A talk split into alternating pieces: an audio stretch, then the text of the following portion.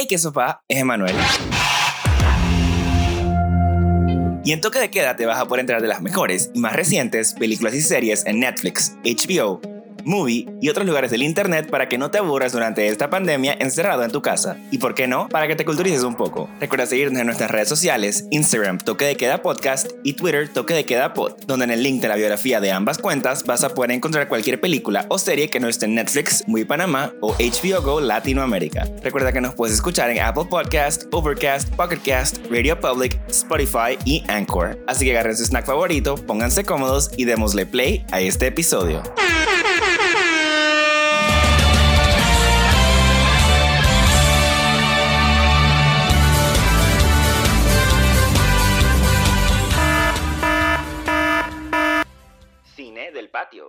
Cine del patio.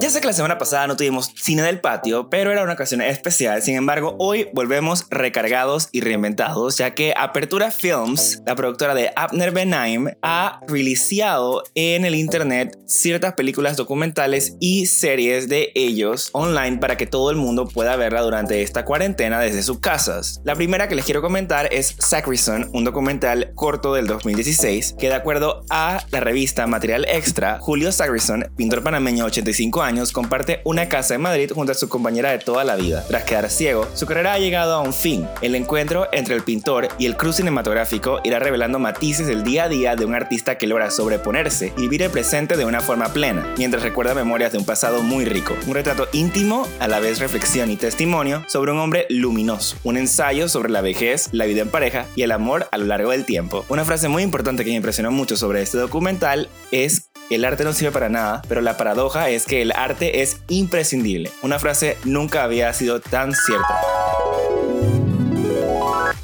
El otro documental que les quiero compartir es del 2014 y es de, también de Abner Benaim, el cual se llama Invasión y analiza las consecuencias de la invasión de Panamá por parte del ejército estadounidense en 1989. A diferencia de otros documentales que existen del mismo tema, este no busca poner imágenes de lo que sucedió en esos tiempos, sino que busca analizar en la memoria colectiva de las personas qué fue lo que recuerdan de la invasión. Me pareció bastante interesante la propuesta de Abner y se los recomiendo al 100% si no la han visto todavía. Recuerden que los links de estas dos películas las van a poder encontrar en el link de nuestra biografía de Instagram Toque de Queda Podcast y nuestro Twitter Toque de Queda Pod. En Movie.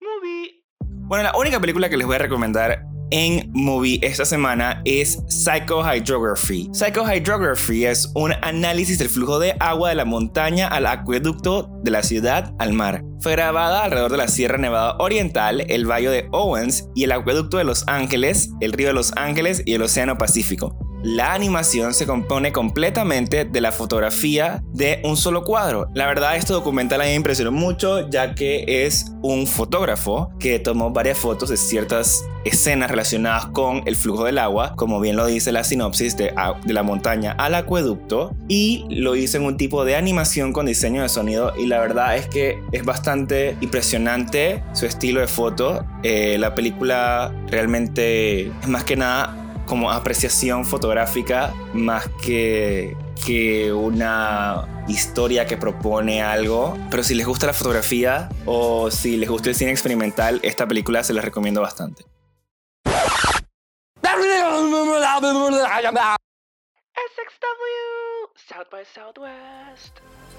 Bueno, hoy tenemos un espacio especial. A raíz de la pandemia, el Festival de Cine South by Southwest 2020 fue cancelado y un grupo de cineastas seleccionados oficialmente para la competencia de episodios pilotos SXSW 2020 han lanzado el SXSW 2020 Pilot Showcase en Vimeo.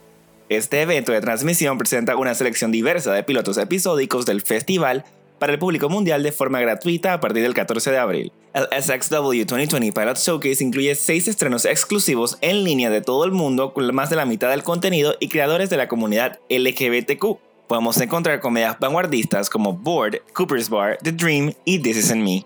Interesantes documentales como Bananas y Homecoming The Journey of Cardboard. Bananas es un documental LGBT de Australia dirigido por Rachel Anderson y escrito por la misma Rachel Anderson y Mary Wong y es una mirada curiosa y juguetona sobre el crecimiento entre dos culturas en Queensland, el estado del sol, con un enfoque particular en la comida y la familia, presentada por dos amigos asiáticos nacidos en Australia que son incómodos, honestos, cálidos, en partes iguales. Board es una comedia LGBT del Reino Unido dirigida por Georgia Oakley y escrita por Cole Amiga y Nicole Hartley. Jamie y Eve son las mejores amigas que siempre han compartido todo y después de desahogar sus penas posteriores al Brexit en enero en una fiesta realmente terminan compartiendo todo. A luz del día, ¿las cosas volverán a ser lo mismo? Cooper's Bar es una comedia estadounidense dirigida por Alfredo de Villa y escrita por Nick Morton y David Connolly. Cuando la carrera de Cooper Marino se desmorona, se refugia en el bar Tiki del patio trasero que ha construido minuciosamente durante 15 años y ahí encuentra un camino poco probable hacia su propio resurgimiento. The Dream es una comedia de Estados Unidos dirigida por Ron Nager y escrita por Trevor Fernando y Ron Nager. Esta comedia sigue a Daryl, un aspirante director de cine que acaba de mudarse a Los Ángeles y que toma su primer trabajo como asistente de producción, y la pandilla de peas que le enseñan a sobrevivir en este entorno de trabajo loco e impredecible. Homecoming, The Journey of Cardboard es un documental japonés dirigida por Yuko Shiomaki y Anna Thorson Mayer. Fujishimasu es un artista y amante del cartón que viaja por todo el mundo para recoger el cartón que le gusta. Sus encantadoras actividades artísticas de ciclismo ascendente se representan en la película From All Corners en 2018 y ahora comienza su nuevo capítulo de viaje.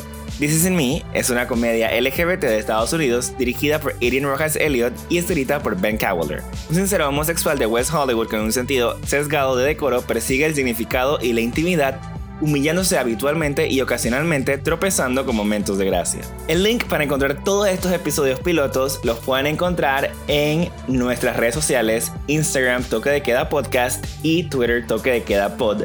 Déjennos saber en los comentarios o en un DM qué les parecieron y si verían el show en su totalidad.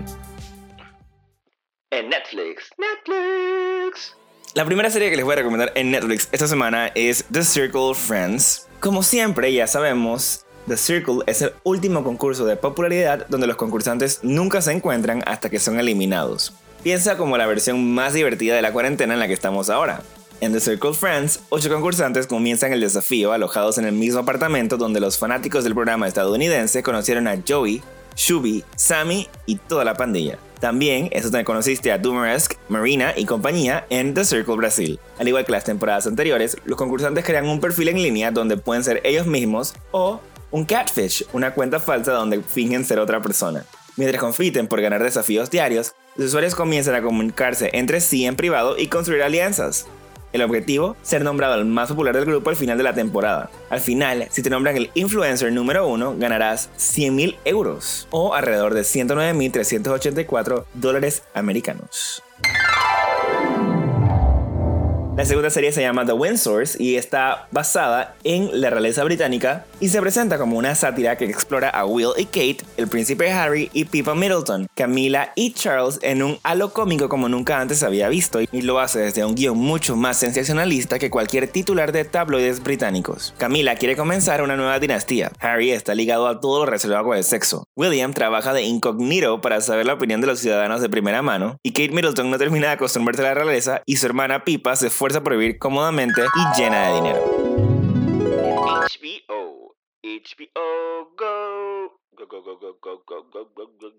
En HBO les voy a recomendar una película que se llama Ready Player One y tienen que verla rápido ya que pronto se expira. Que se trata de que en el 2045 el planeta está al borde del caos y el colapso. Pero la gente se encuentra la salvación en el Oasis, un universo expansivo de realidad virtual creado por el excéntrico James Halliday. Cuando Halliday muere, promete su inmensa fortuna a la primera persona en descubrir un huevo de Pascua digital que está oculto en algún lugar del Oasis. Cuando el joven Wade Watts se une al concurso, se encuentra convirtiéndose en un héroe poco probable en una búsqueda del tesoro que dobla la realidad a través de un mundo fantástico de misterio, descubrimiento y peligro. Esta película está basada en el libro del mismo nombre escrita por Ernest Klein y fue dirigida por Steven Spielberg. Toque de música. Bueno, el toque del día de hoy se trata de toque de música y les voy a estar recomendando unas películas que me vi en HBO Go, así como también les voy a estar hablando de un evento el próximo lunes 20 de abril y después tendremos nuestra entrevista con Giancarlo Alfano. La primera película que les voy a recomendar se llama The Apollo, donde el cineasta Roger Ross Williams analiza la historia del icónico Teatro Apolo mientras sigue la puesta en escena inaugural del aclamado Entre el Mundo y Yo de Ta-Nehisi Coates. Asimismo, HBO acaba de sacar una nueva colección sobre historias de músicos, donde pueden encontrar grandes éxitos como A Star Is Born y el Shakira El Dorado World Tour, el cual hablamos hace un par de semanas. Pero yo les quiero recomendar unas que me parecieron bastante interesantes después de que las vi.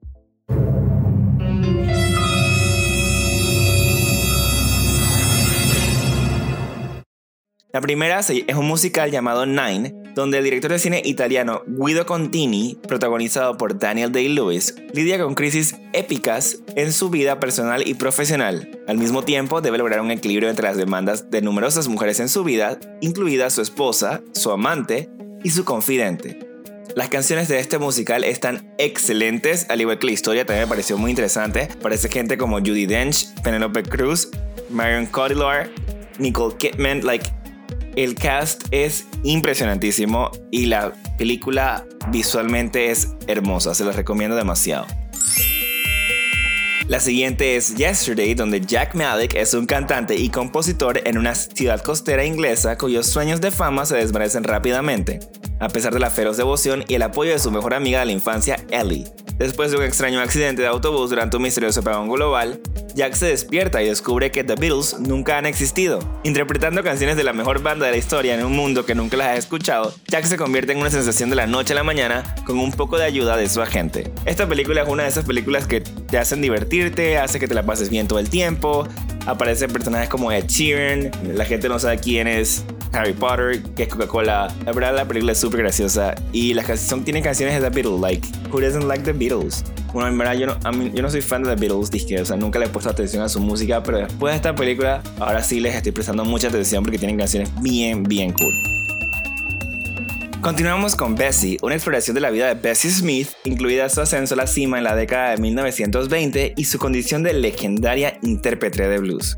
Se lo que si hubiera visto esta película antes, hubiera estado en el episodio de la semana pasada. Esta tipa es una jefa, es demasiado tesa. Ella le valía tres pepinos.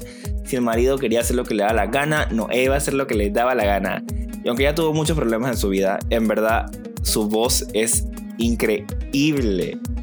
Y me declaro oficialmente fan de Bessie Smith. La que sigue me dio mucha rabia, se llama Behind the Candelabra y el pianista de fama mundial Liberace, que es interpretado por Michael Douglas, toma a Scott Thorson es interpretado por Matt Damon, mucho más joven como amante, pero la relación se deteriora cuando Liberace toma a otros compañeros de cama y Thorson se vuelve adicto a las drogas. Realmente esta película me dio mucha rabia porque yo, o sea, conocía el nombre de Liberace, sabía que había sido una persona famosa, sabía que era como un LGBT icon, pero en verdad no sabía quién era, ni qué hacía, ni por qué fue famoso, ni nada. Y después de ver esta película, literalmente, ese tipo me cae mal, era un abusador, era un de todo. O sea, se las recomiendo que la vean para que se enteren un poco de cómo funcionaba el mundo en esa época, de cuál es la historia, que de hecho todavía Liberace, bueno, él murió en los 80s, pero Scott Thorson todavía sigue vivo. Bueno, la última película que les voy a recomendar para el toque de música del día de hoy se llama Lady Day at Emerson's Bar and Grill y está seteada en 1959 en un bar de mala muerte en Filadelfia y Billie Holiday está dando una de sus últimas actuaciones entrelazadas con recuerdos salados y a menudo humorísticos para proyectar un retrato fascinante de la dama y su música cuatro meses antes de su muerte.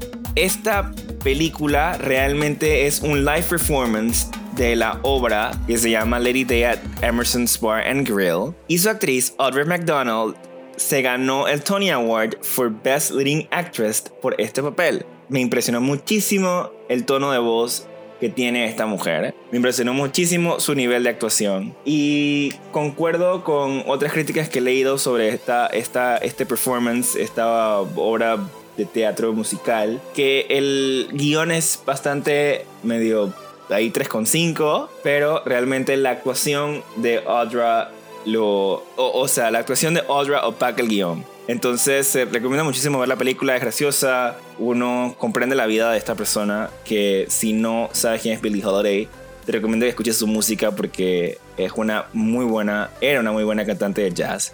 Y lo interesante es que, o sea, ya, ya está aquí en el borde de todo, ya está borracha, ya no sabe qué hacer, ya como que eh, tiene, tiene esa adicción a las drogas. Entonces, Em, todo esto se muestra en la, en la, obra y la verdad es que tú te ríes, lloras de todo en la, en, la, en la performance, así que se los recomiendo ver. Y está todo en HBO dentro de la colección que tienen de historias sobre músicos. También les quería comentar que el lunes 20 de abril va a haber un evento online y a través de Oye TV, Canal 7, llamado Toque de Queda Panamá, el cual es un conversatorio de cuatro artistas panameños y un toque musical. Entre los músicos que van a estar en este evento encontramos a Carlos Méndez, Leonte Bordanea, Lilo Sánchez e Iván Barrios. Así que no se lo pierdan el lunes a las 8 pm por Canal 7 Oye TV y en la página web toquedequeda.live. Para más información pueden ir al Instagram Toque de Queda Panamá. Y por fin llegamos al momento de la entrevista del día de hoy, la cual se trata de Giancarlo Alfano. Él tiene 27 años y nació en San Juan, Puerto Rico. Creció entre Miami y Panamá y estudió songwriting con un minor en Music Production en Berklee College of Music. Ahorita mismo vive nuevamente en Miami y está trabajando en la editora de música llamada Sony ATV Music Publishing Latin como creativo y también en el departamento de sincronizaciones. A la vez, está trabajando en su carrera como cantante y compositor y está terminando de realizar su primer EP como solista. Bienvenido, Giancarlo. Run.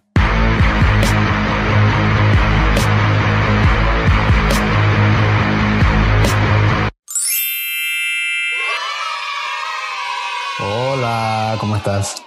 Hola, ¿cómo estás, Giancarlo? Muchas gracias por estar aquí en el toque de música del día de hoy. Este, cuéntame un poco, ¿quién es Giancarlo Alfano? Eh, bueno, primero gracias por tenerme aquí. I'm honored. Um, nada, yo soy un cantautor originalmente boricua, nacido en Puerto Rico, criado en Miami y en Panamá. En Panamá fue que me gradué del high school en el Brother. Um, y de ahí fui a estudiar a Berkeley por unos años y ahorita estoy aquí viviendo en Miami. Y, y nada, echando para adelante con, con, mi carrera como cantautor, también um, aparte trabajo eh, como creativo en una editora de música que se llama Sony ATV. Um, he estado trabajando ahí por tres años y pico. Um, como dije, trabajando del lado creativo y también lo que tiene que ver con, con sincronizaciones de, de música para películas casualmente, para comerciales, para series, para todo tipo de, uso pues, de, canciones en, cosas comerciales. Cuéntame un poquito de tu música y del proyecto que estás trabajando ahorita mismo. Pues mi música um, para mí es como un, lo, lo veo como un diario abierto. Um, son canciones, la gran mayoría de mis canciones son, son bastante personales. Eh, en cuanto a género, es, como, es una combinación de varias cosas, pues lo principal es, pop, con un poquito como de, cosas como indie, alternativas, a veces country, a veces folk, um, también elementos como de RB, funk. Yo siempre me gusta estar experimentando, nunca me quedo como en una sola línea pues de, de género. Um, pero por lo general es eso, es experimentar mucho, pero, pero siempre como que manteniendo esa, esa línea de, de, letras muy personales, muy honestas, transparentes, que al final del día siento yo que, que, que, que la gente pues se puede relacionar más con, con ese tipo de canciones. Estás trabajando ahorita en un proyecto que va a ser como que tu primer álbum o EP, I'm not sure what it is pero like what's it about de qué es como el main theme o no hay un main theme sino nada más son canciones o sea individuales eh, cuéntame un poquito más de, eso. Pues sí el, el, proyecto que estoy trabajando ahorita es un EP de cuatro canciones eh, posiblemente cinco dependiendo de cómo termine la cosa pero sí de, de cuatro canciones que eh, la verdad es que no necesariamente tienen como un, un tema en común. Um, puedo decir que, o sea, lo, lo, lo, que lo junta a todos, pues, como el, el, hecho de que todos son como que canciones pop, como tirando hacia más, hacia como que lo comercial. Um, pero sí, se, se, puede decir que son como canciones individuales, pero grouped up en un, en un proyecto, pues, de, de un EP. Um, pero cada, cada canción, por ejemplo, si lo fueras a poner en un álbum, podría ser como un sencillo. O sea, al final del día son es un, es un grupo de canciones que a través de estos como que últimos dos, tres años escrito um, solito, con la excepción de una que escribí con un amigo mío de, de España, que, que, no sé, como me, me, parecieron canciones muy buenas, diferentes a lo que había hecho anteriormente y los quise pues poner todos juntos en este EP para mostrar también como que una faceta como que mía de que I can take on diferentes géneros tanto por ejemplo el RB, que hay una canción así, uno como que es más pop, así dance, ya una que es una bala. Explorar, explorar diferentes áreas para que el público vea que eres un artista como completo. Exacto, como que completo y, versátil, eh, que puedo como que dive into como que géneros diferentes, pero siempre, como dije, mantener esa línea de, de las letras así como personales, pues que I, I guess es como que el, el theme, pues, por decir. Oye, dices que entonces que toda tu música es personal, based on experience and stuff. O sea que si yo me leo las letras de tus canciones, literalmente me sé toda tu vida. Por lo general, sí. Um, o sea, es algo, es algo muy, muy personal y es algo muy, muy, o sea, tu música va relacionada exactamente a todo lo que pasa o sientes en tu vida. Sí, exacto. O sea, la, la letra, eh, o sea, es, es al pie de la letra como, como hizo la frase, um, con cada experiencia que he vivido, siempre lo trato de escribir sin ningún como que cambio o algo así. O sea, como lo viví es como lo vas a escuchar en la canción. Antes, lo, más curioso fue que cuando yo empecé a escribir, no, no siempre fue así. O sea, primero que cuando yo recién empecé a escribir canciones, me da risa porque yo escribía sobre relaciones como que que yo me creía así en mi mente eso, que eh, para ese entonces yo no estaba en ninguna relación, como que, o sea, que siempre todo fue como de, de ficción. Claro, entonces, mientras que como que iba obviamente creciendo y viviendo más experiencia, entonces ahí sí iba agarrando ya cosas que fueron reales, pues. Y, y como que mientras que pasaba los años, se, las canciones se, se ponían más y más honestas, como que más transparentes y a la misma vez como que mientras que pasaba eso me daba cuenta que con, con cada canción, entre más honesta y, y, y más transparente que, que, que, fuera la canción, la gente se relacionaba mucho más, como que había un impacto, un cierto impacto. Claro, porque era más real y, y me imagino que también lo que decías, o sea, era más relatable, por así decirlo. Exacto, sí, eh, que al final del día eh, eso es lo que como que lo que siempre trato de hacer con mis canciones, como que sean lo más relacionables posible, pues. Um, ¿Cómo, ¿Cómo, sientes que, o sea, que musicalmente ha cambiado esa, desde que cuando hacías las canciones y no habías experimentado tantas cosas, eh, que era más como tú dices, ficción, a ahora que estás escribiendo estas nuevas canciones y haciéndolas nuevas? Um, o sea, sientes que es más como más, más o sea, que ahora te sale mejor o ahora no te, o, es siempre así igual o qué sientes?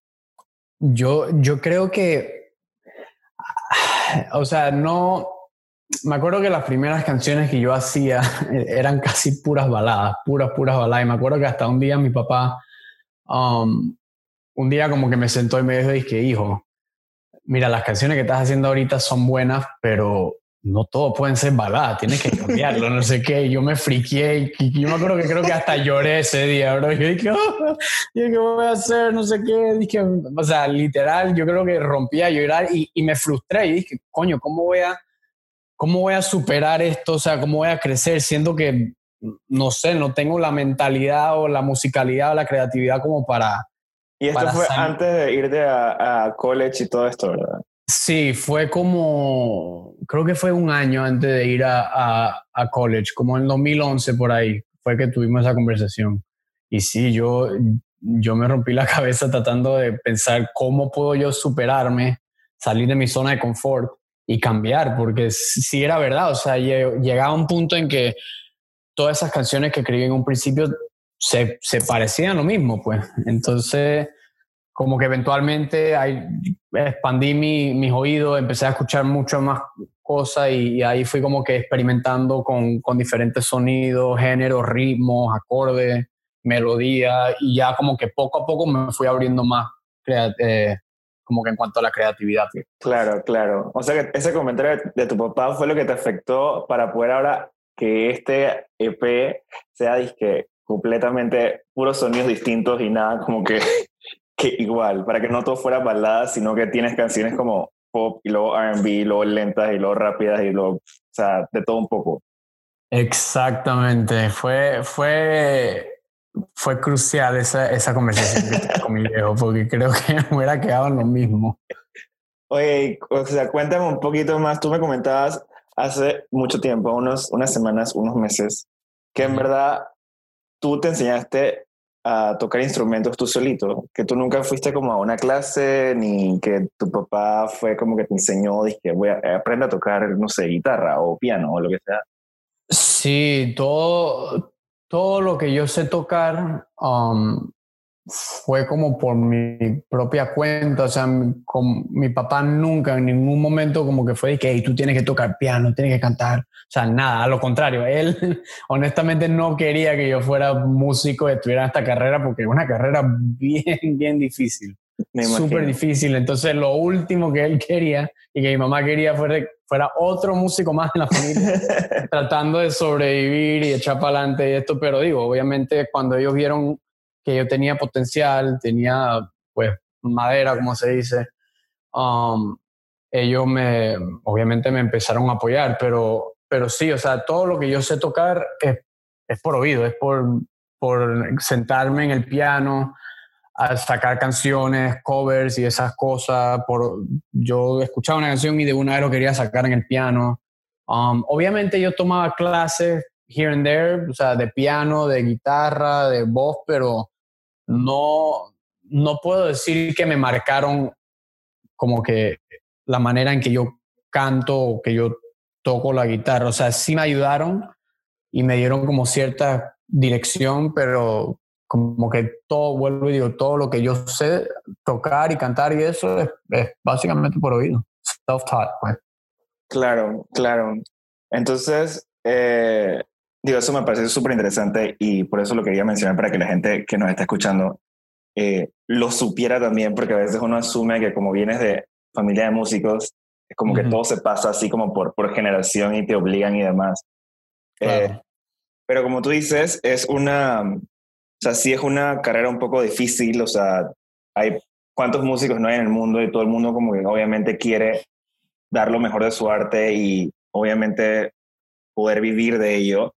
Eh, y creo que eso también se refleja mucho en la película eh, de la que vamos a hablar el día de hoy, que se llama Begin Again, que es una película protagonizada por Kira Knightley, Adam Levine, Levine, Levine, ya, Levine. Eh, Levine. Levine. Ups.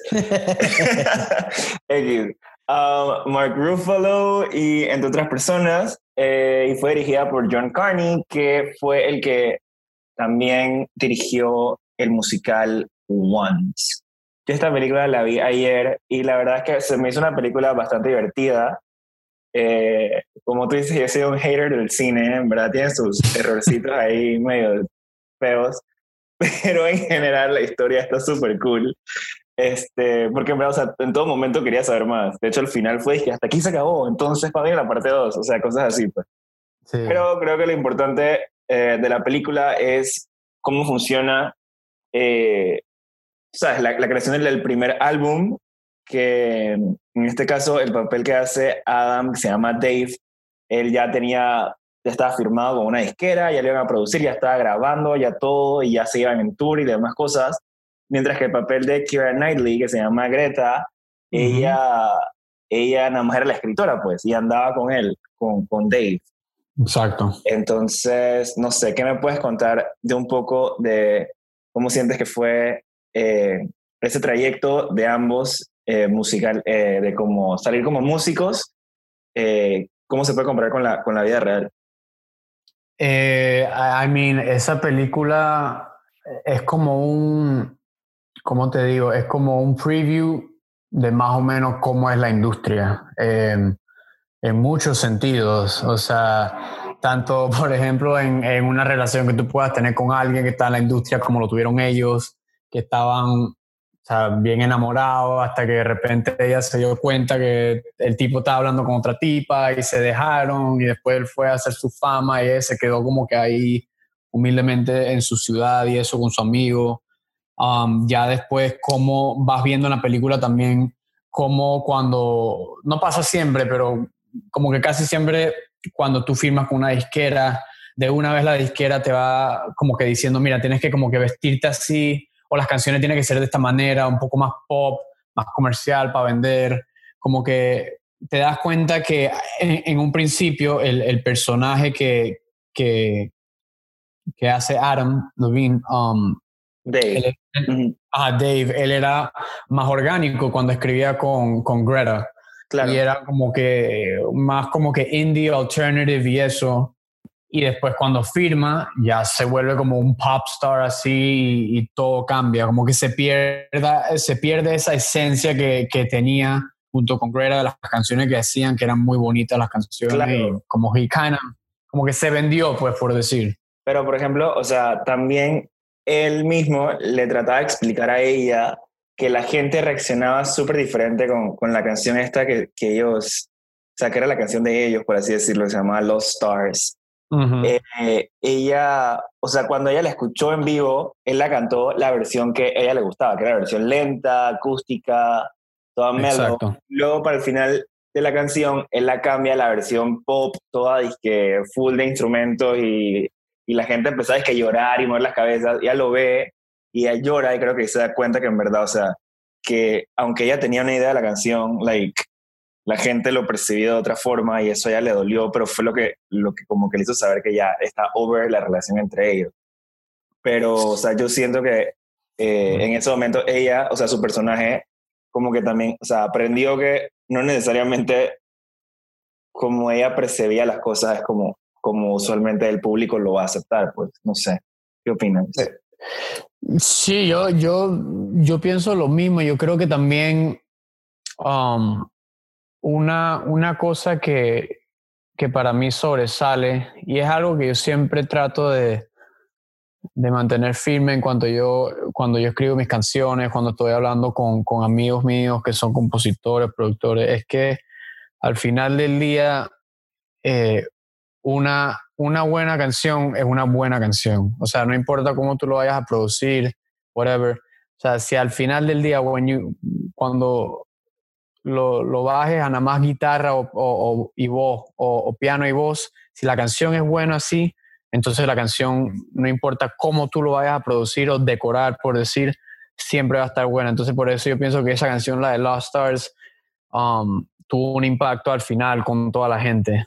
Um, claro. Y bueno, sí, obviamente la, la, Porque en verdad yo estuve ah. buscando y realmente la canción, aunque estuvo nominada a un Oscar, este, realmente, o sea, todos los reviews de la música de la película decían que era como, o sea, que era como average, o sea, no eran ni las mejores canciones ni las peores, o sea, no era lo mismo que había hecho el, el tipo este con Once, pues. Este, claro. Pero en la película obviamente sí, la gente estaba living y creyendo eh, en eso.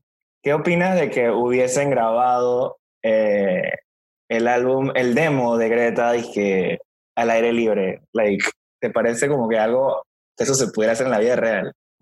Sí, eso se puede hacer en la vida real. Es cuestión de, de, de setear los micrófonos bien y eso y darle un poquito de, de ecualización, pues. Um, yo me reí cuando de la nada vi una escena de que los tipos estaban dije, metidos en el metro y se esperaban a que pasara el metro para grabar, que es cuando hay más bulla. O sea, yo dije, man, eso es irreal, pero I don't know, yo no sé de micrófono. Eh, eh, eh, no es que necesariamente irreal, pero sí no es muy común. Está muy exagerado, man. O sea, como estaban dije, en la calle o que en el techo, como que, o sea, eso tenía sentido, pero no es que en el metro, yo dije, man, what? Pero bueno. Sí, o sea, es difícil de. Ya, es, una película, o sea, es obviamente nada más por, por, porque salga en la escena y eso, pero no es que sea imposible, pero sí va a ser bien difícil ocultar todos los sonidos del, del el tren o la gente gritando. ¿sabes? I mean, y creo que eso es lo que estaban buscando en verdad, pero, pero, o sea, que no fuera nada como que de estudio perfecto, sino que se escuchara de que real. Exacto, este, que fuera súper orgánico. Claro. Este, ¿Tú te sientes identificado con, con Greta o con el personaje de Dave? O sea, siendo también tú un new, próximo a become un new artist. O sea, porque apenas vas a sacar tu, tu álbum. Yo. ¿O no? ¿Y yo me siento. Yo me siento. Yo diría que.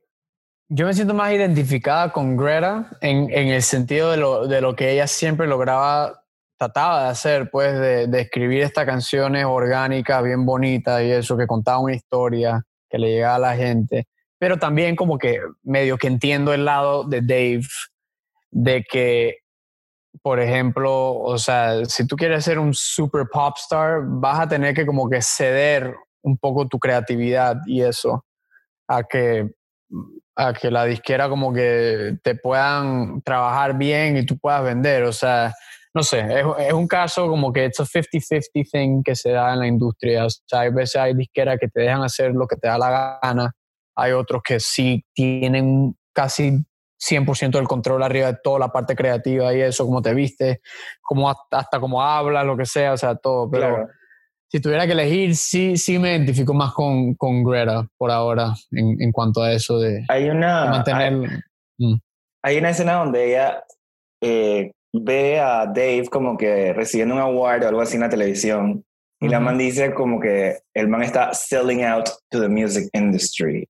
Eh, ¿tú, Ujú. opi- o sea, es- ¿tú crees que eso es posible que you're selling out o que cada quien busca cosas diferentes con, con la música eh, o, o cada quien tiene una idea distinta a lo que quiere hacer con su, con su negocio, por así decirlo? What do you feel about because that phrase, que selling out to the industry?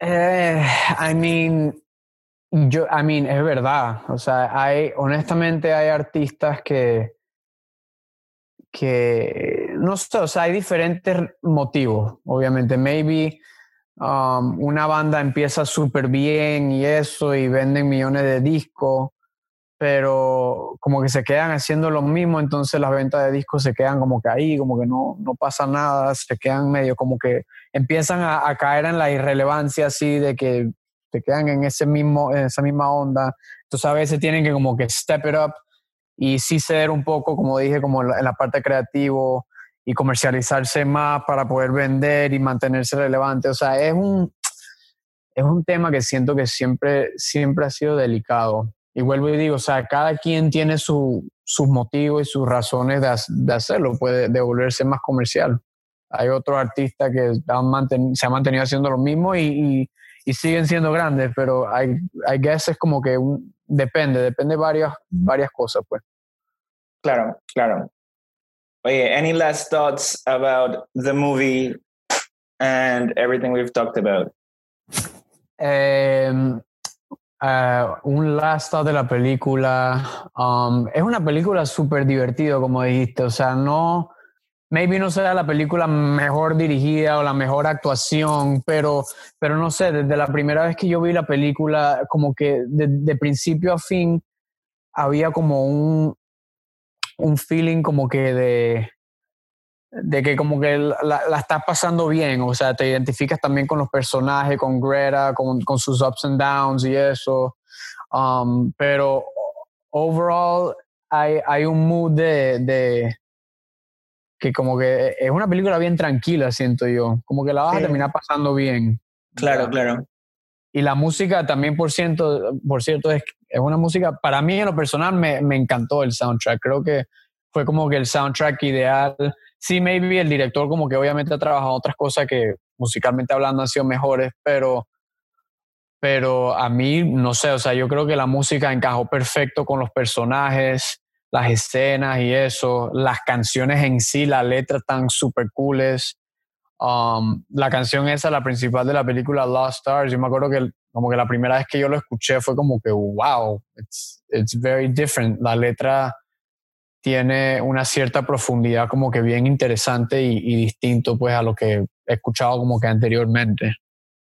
Claro, claro. O sea, I feel like, o sea, I agree. Siento que también es una película que en estos momentos que estamos viviendo toda esta pandemia, creo que también es una película como que puede ayudar a cualquiera que la vea como que a relajarse por un segundo and just forget everything that que, que, está pasando en el mundo y, y como que divertirse Exacto. Eh, en un momento. Eh, pero bueno, muchas gracias por haber estado con nosotros el día de hoy. Este, cuéntame de tus redes sociales, por fin, para que la gente pueda seguir tu carrera de artista. Bueno, para los que no me estén siguiendo, me pueden seguir en Instagram, que es arroba Giancarlo Alfano con doble N, y Giancarlo G-I-A-N, Carlo Alfano.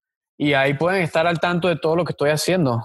como dije ahorita, estamos en el proceso de, de grabar el EP que teníamos planeado sacar para mayo, pero dada las circunstancias que estamos ahorita, maybe se atrase un poco, pero pues con justa razón Um, pero sí, ahí pueden estar al tanto de todo lo que está sucediendo. Um, covers que vaya a hacer por ahí eventualmente también. Y, y nada. Tienes, una, tienes una, un live show coming up soon, ¿no? Sí, sí. Eh, voy a estar participando en un festival que se está llevando a cabo um, por Instagram Live que se llama hashtag Quédate en Casa Festival en donde cada jueves, bueno, todos los jueves, eh, cantan como cinco o seis um, cantantes o bandas panameños de, de, todo tipo de género y eso. Um, y sí, mientras que dura esta cuarentena, todos los jueves se va a estar dando. Eh, todavía no me han confirmado fecha, pero creo yo que puedo estar tocando como que a mediados de abril o a, finales de, abril. Así que ahí en las redes, mi Instagram, van a estar al tanto de cuando salga la fecha y, la hora y eso. Exactamente, así que si quieren saber cuándo pueden escuchar la mejor voz que he escuchado en mi vida cantar, tienen que irse a seguirlo al Instagram, Giancarlo Alfano. Y bueno, seguimos. Muchas gracias. Gracias, bro, un placer. Déjame saber tus comentarios o recomendaciones en nuestro Instagram, Toque de Queda Podcast, o nuestro Twitter, Toque de Queda Pod. Recuerda que en el link de la biografía de ambas cuentas vas a poder encontrar cualquier película o serie que no esté en Netflix, Movie Panamá o HBO Go Latinoamérica. Nos puedes encontrar en Apple Podcast, Overcast, Pocket Cast, Radio Public, Spotify y Anchor. Nos vemos en el próximo episodio.